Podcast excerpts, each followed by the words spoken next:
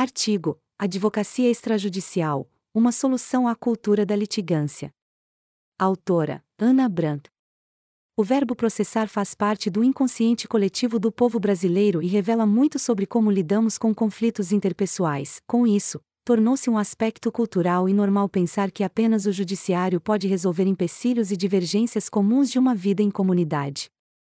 Em virtude disso, quase todas as pessoas, acreditam que apenas poderão exigir seus direitos com a ajuda de um terceiro desinteressado a serviço do Estado, ou seja, por meio do processo judicial, crendo piamente ser essa a única alternativa para obter uma justa resposta para sua pendência jurídica. Em decorrência dessa crença, o Poder Judiciário fica sobrecarregado, com processos que poderiam facilmente serem resolvidos fora do âmbito da Justiça. Isso foi provado pela Base Nacional de Dados do Poder Judiciário, organizada pelo Conselho Nacional de Justiça, CNJ, que contabilizou 80.129.206 processos em andamento nos tribunais e varas do Brasil, atualizado até o dia 31 de março de 2022. Isso significa que, para cada três brasileiros vivos, há uma ação em tramitação no Judiciário.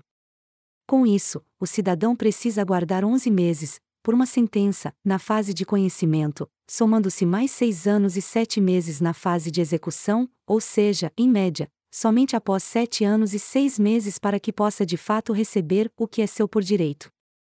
Anuário da Justiça Brasil 2022. Reforçando essa realidade, além do fator cultural citado anteriormente, outro grande bloqueio para a advocacia extrajudicial é a grade acadêmica dos cursos de direito das diversas faculdades espalhadas pelo Brasil, que muitas vezes demonstram mais importância para a solução dos conflitos utilizando o judiciário de forma direta, por meio do processo judicial contencioso.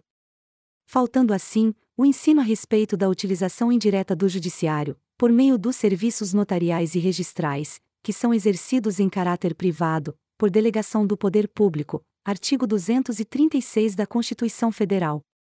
Sobre o qual, eu só tive a oportunidade de conhecer esse outro lado da advocacia ao trabalhar por cerca de um ano no primeiro tabelionato de notas da capital onde moro. Atuei em diversos setores, e pude ter a oportunidade de auxiliar vários advogados nesse terreno pouco explorado aqui no Acre, até o dado momento.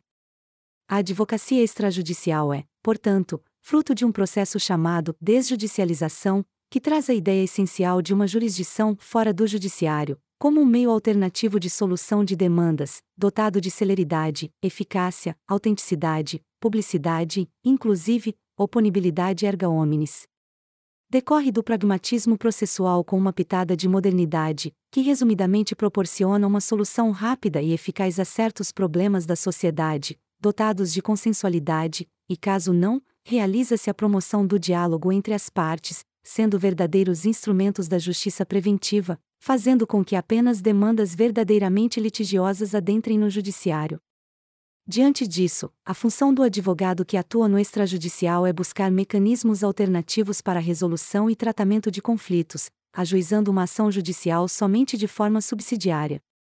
Trata-se do chamado Sistema Múltiplas Portas de Acesso à Justiça, criado por Frank Sander, da Universidade de Harvard, em uma conferência no ano de 1976. No sistema multiportas há várias possibilidades de resolver as lides, como a negociação, mediação, conciliação e arbitragem extrajudicial. Artigo 3 parágrafo 3 do Código de Processo Civil, mas inclui também a alternativa de utilizar os órgãos delegatários, ou seja, aqueles que receberam poderes para representar o Estado. A exemplo dos cartórios de registro civil, de imóveis, de títulos e documentos, e tabelionatos de notas, como afirma o artigo 236 da Constituição Federal, que os serviços notariais e de registro são exercidos em caráter privado, por delegação do poder público e funcionam sob fiscalização do Poder Judiciário, servindo como mais uma porta de acesso à justiça. Pode-se pensar, entretanto, que oferecer um tratamento às demandas fora do Poder Judiciário acarretaria uma perda significativa na qualidade das garantias constitucionais, ou, da prestação jurisdicional, o que não passa de um pensamento equivocado, mantido pela ignorância. Já que no Brasil o sistema multiportas recebeu um grande embasamento com o advento do Código de Processo Civil de 2015, que trouxe também a possibilidade do procedimento de inventário em tabelionato de notas e do mesmo modo que o judicial, garante o direito das partes de receber sua herança, como diz o artigo 610, parágrafo 1 do Código de Processo Civil. Se todos forem capazes e concordes, o inventário e a partilha poderão ser feitos por escritura pública, a qual constituirá documento hábil para qualquer ato de registro, bem como para levantamento de importância depositada em instituições financeiras. O Código de Processo Civil de 2015 também inovou o procedimento de usucapião, em seu artigo 1071, onde acrescentou o artigo 216, a, na Lei nº 6015, de 31 de dezembro de 1973, Lei de Registros Públicos, ao dizer: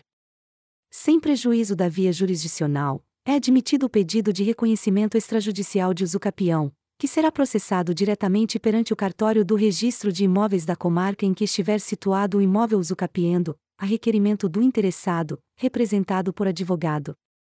Essa forma de atuação especializada em mecanismos alternativos, ainda é recente entre os advogados acreanos e é regulamentada também por meio dos provimentos do Conselho Nacional de Justiça, CNJ, a exemplo do provimento de número 65 de 14 de dezembro de 2017, que estabeleceu diretrizes para o procedimento da usucapião extrajudicial, nos serviços notariais e registro de imóveis.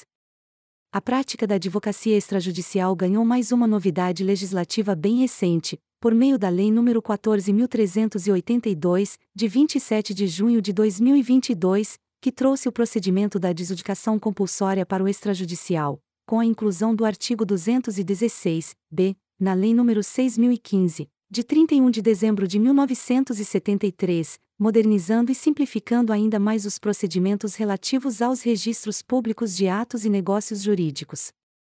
É pertinente destacar que, a expressão mecanismos alternativos é frequentemente utilizada por não serem os tradicionais, uma vez que, não são diretamente do judiciário, mas, uma forma indireta do uso de seu poder decisivo, como antes explicado. Os mecanismos alternativos oferecem mais liberdades aos interessados, soluções não adjudicadas, dentro, é claro, dos limites do ordenamento jurídico. Todavia, alguns autores defendem que esses mecanismos são complementares, já que priorizam a pacificação social, sendo tais finalizados em uma escritura pública, ou acordo extrajudicial homologado judicialmente, equivalendo desta maneira a uma sentença judicial, pois, dotada de fé pública e de força executiva. Sendo assim, importantes instrumentos que complementam perfeitamente o princípio constitucional do acesso à justiça. Perante o exposto, meu objetivo foi demonstrar que, a utilização dos órgãos delegatários na advocacia extrajudicial materializa a implementação do movimento denominado desjudicialização, promovendo maior amplitude na garantia constitucional do princípio do acesso à justiça, juntamente com os princípios da efetividade e da adequação, pois não se trata apenas de possibilitar o acesso à justiça enquanto uma instituição estatal, mas de facilitar o acesso à ordem jurídica justa, acessível também de forma extrajudicial.